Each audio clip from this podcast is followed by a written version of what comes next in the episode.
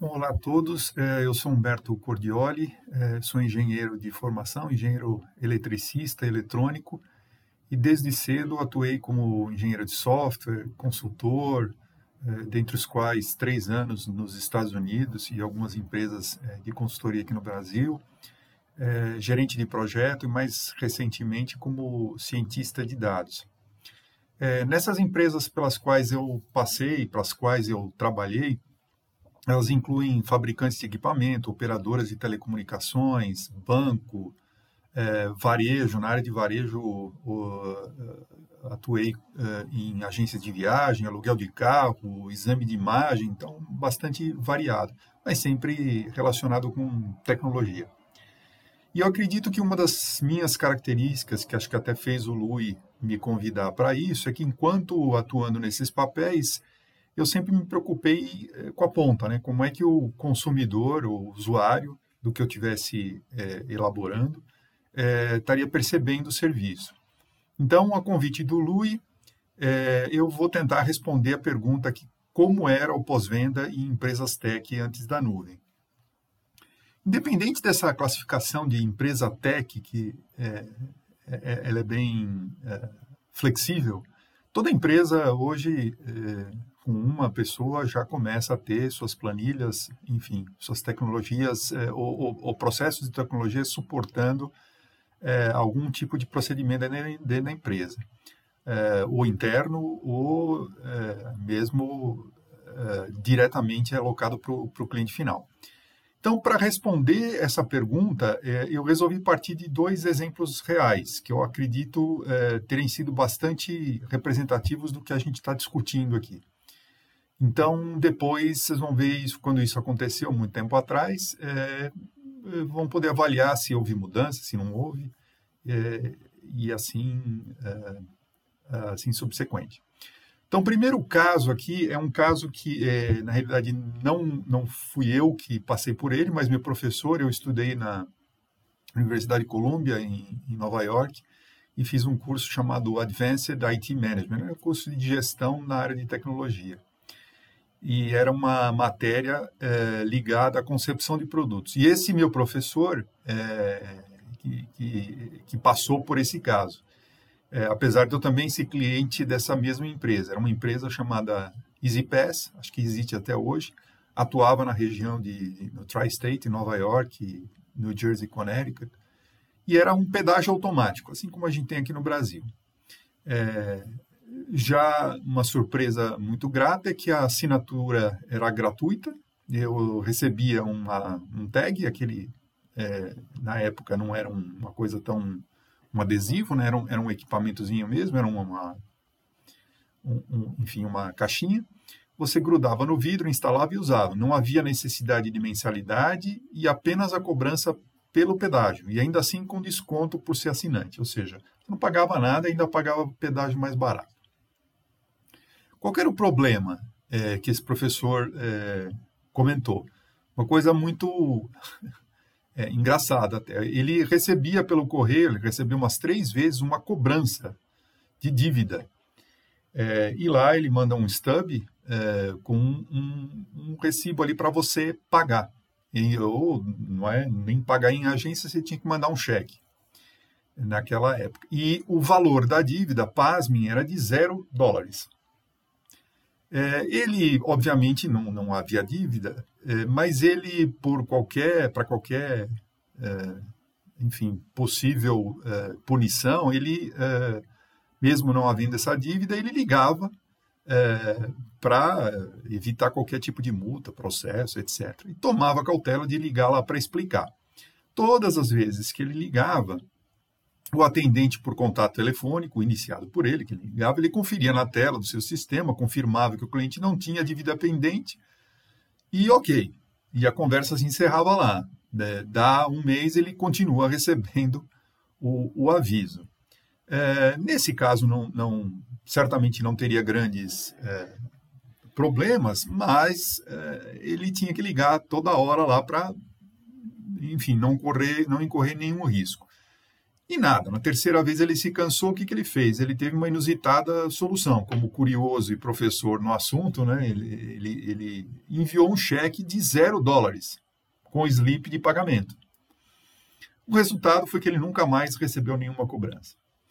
Então, eu achei um, um, um caso é, engraçado aqui, é, folclórico até, é, em que claramente havia uma falta de uma base única, né, um single source of truth, é, consultado por todo e qualquer canal de atendimento da, da instituição, desde os seus canais de atendimento até o sistema de produção, incluindo back-office. Não havia isso. Cada um tinha uma certamente uma visão, e às vezes a visão que é, nem se olhava, né? automaticamente mandava lá, gastando correio, ligação, etc, etc. Ou seja, trazia um prejuízo para a própria empresa. Dependência demasiada de funcionários não qualificados, porque por três vezes ninguém escalou esse problema, ninguém, ou pelo menos se escalou, não teve a resposta adequada. E esses problemas certamente não chegavam ao conhecimento de nenhum nível superior que pudesse dar uma solução. É, esse é o primeiro. O segundo é um caso pessoal mesmo. E aí já um pouquinho mais grave aconteceu comigo é, um grande banco privado atuando no Brasil. Uh, eu tinha conta nesse banco e uh, acho que era uma conta equivalente à conta salário. Eu, mudando da empresa, uh, parei de usar essa conta. E o, o, problema aparece um ano depois. Eu, eu fui, eu estava pagando um apartamento próprio que eu tinha comprado na planta e na hora de fazer, você faz uma poupança e depois você assume uma, uma um financiamento. Na hora de financiar, e inclusive era por um banco é, governamental, banco do governo, é, o banco falou que eu tinha uma, uma, uma pendência e meu nome estava é, numa instituição que faz essas checagens, é, nem lembro qual que era, e eu não conseguiria levantar esse financiamento. É, e eu fui desesperadamente atrás, porque um prejuízo enorme. Uh, fui até o banco conversar, até a agência. É, se constatou na hora que não só não havia dívida, como meu saldo, minha conta estava aberta e meu saldo positivo, muito pouquinho positivo. Eu tinha deixado uma, acabado de, esquecendo uma, um dinheiro lá. A conta estava aberta, ativa, com saldo positivo. É, no final, esperando uma, duas horas lá na agência, eles me retornam com uma cartinha dizendo que não tinha nada, e só isso. Ou seja, o meu problema continuava. A solução é que eu, para não perder financiamento, eu tive que arcar com o ônus de pagar um desses agentes não oficial é que aparece em jornal e tudo mais, para retirar meu nome da lista com esse documento emitido pelo banco, que não era necessário, porque mesmo que eu tivesse uma dívida, todo mundo sabe que esses caras fazem mágica lá. Moral da história: é, um desprezo completo pelo cliente, é, uma falta de um processo de aviso prévio. Eu não fui avisado antes de que havia essa dívida, ou seja, nem a, de novo, né, nem a dívida havia, mas eu não fui avisado, não, não tomei um cartão amarelo, fui direto para o vermelho, e nenhum tempo hábil de tratativa e certamente nenhum sistema integrado, ou seja, o próprio saldo de conta estava lá dizendo, e ninguém sabia exatamente o porquê é, que o meu nome tinha ido parar lá. Bom, é, esses dois exemplos, como falei, eram significativos, é, são significativos né, da, da, da, do estágio em que esse, essa, esse relacionamento cliente-empresa era, e a avaliação que eu posso fazer aqui é que é, houve mudança, é, e que a principal mudança não está no uso de tecnologia diretamente, como o primeiro fator, mas é a força que o cliente adquiriu ao longo do tempo enquanto consumidor. Muitos órgãos é, de defesa do consumidor a, a, abriram, tanto por iniciativa governamental quanto por iniciativa da própria sociedade, e esses órgãos todos com autonomia, respaldo e principalmente audiência. Ou seja, canalizou ali. Tinha muita gente olhando para o assunto e como tinham respaldo, é, é, as empresas começaram a se preocupar. Uh, não só desse lado punitivo, mas pelo outro lado, no mercado mais competitivo e aberto. O investidor olhava, quer dizer, como a economia se abre, o próprio investidor da empresa cobra a direção da empresa de uma de um indicadores de atendimento mais é, mais uh, eficazes. E as empresas passaram a buscar melhoria para evitar churn, perda de preço, perda de cliente, né? O, o, o, preço de ganhar um cliente é muito maior do que manter o cliente. Então, é, começaram a se importar em mantê-lo.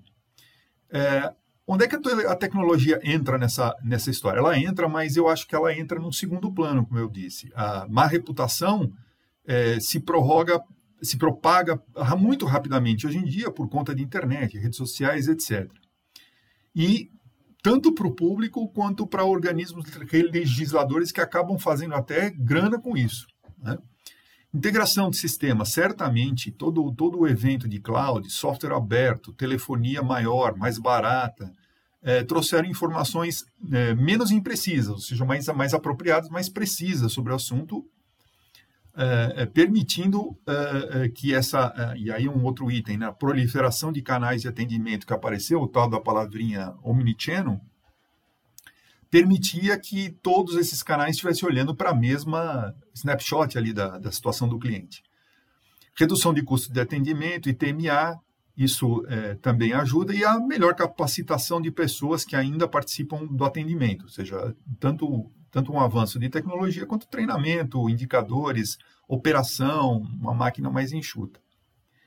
A minha conclusão aqui nessa história, que é, apesar, é, é certo que houve uma, uma enorme evolução no pós-venda, mas eu creio que esse motivo é mais relacionado com uma, com uma forma de economia né, mais competitiva, mais aberta e um maior balanço de forças entre empresa e consumidor. Hoje você tem reclamações na Anatel é, é, indo até a presidência de uma operadora de telecom. Bateu, não é, passou SLA, uh, sobe para gerente, diretor, uh, presidente e vai para board. Isso não tem a menor dúvida. Traz uh, risco de multa, traz prejuízo de imagem. Claro que elas têm né, advogados, enfim, rolam a causa, mas é, é um prejuízo. Uh, organizações como Procon, Reclame Aqui uh, e, e, outras, né? Todo o jornal de grande circulação hoje tem uma sessão falando do assunto, né? Um caso de um cliente que está reclamando que não teve o serviço, que não foi atendido, esse tipo de coisa é, é, é, é normal. Os contratos são menos leoninos, né? Para o cliente, então ele tem a maior chance de migrar é, quando, quando possível. E a noção de custo de aquisição do cliente ser maior do que de manutenção. Então, tudo isso é, forçou, e aí é, é, é, o, é a condição perfeita ali. Né? Eu tenho uma necessidade e tenho a solução. A solução era a tecnologia. É, que com tudo isso facilitou bastante essa evolução de sistemas integrados para trazer um melhor atendimento, um melhor, é, uma melhor prestação de serviço uh, eh, para o cliente. Então, uh, esse é um pouco da minha experiência e cada um vai uh, avaliar. certamente existem casos né, onde a gente ainda não, não tem o atendimento que espera. e existe também toda a questão de, de, de você ser acionado indevidamente, então tem é, é, outro lado aí da, da, da, história. Mas hoje você tem mais uh, uh, onde correr. Então, acho que essa relação melhorou bastante e esse papel de tecnologia uh, como um, um, facilitador, não como um driver, mas como um grande facilitador para que tudo isso pudesse acontecer. Então, essa é a minha resposta. Eu espero que uh, tenha ajudado, tenha esclarecido.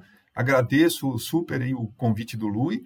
É, e estou aberto, vocês podem me achar no LinkedIn, qualquer coisa, é, é só contactar. Obrigado. Valeu.